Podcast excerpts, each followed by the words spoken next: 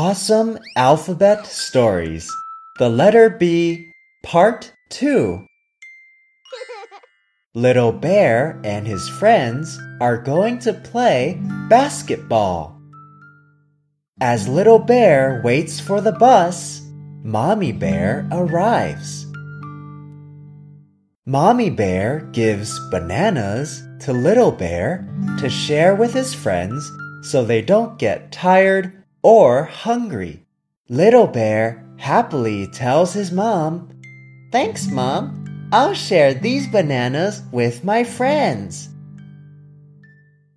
Bear Basketball Bananas Bus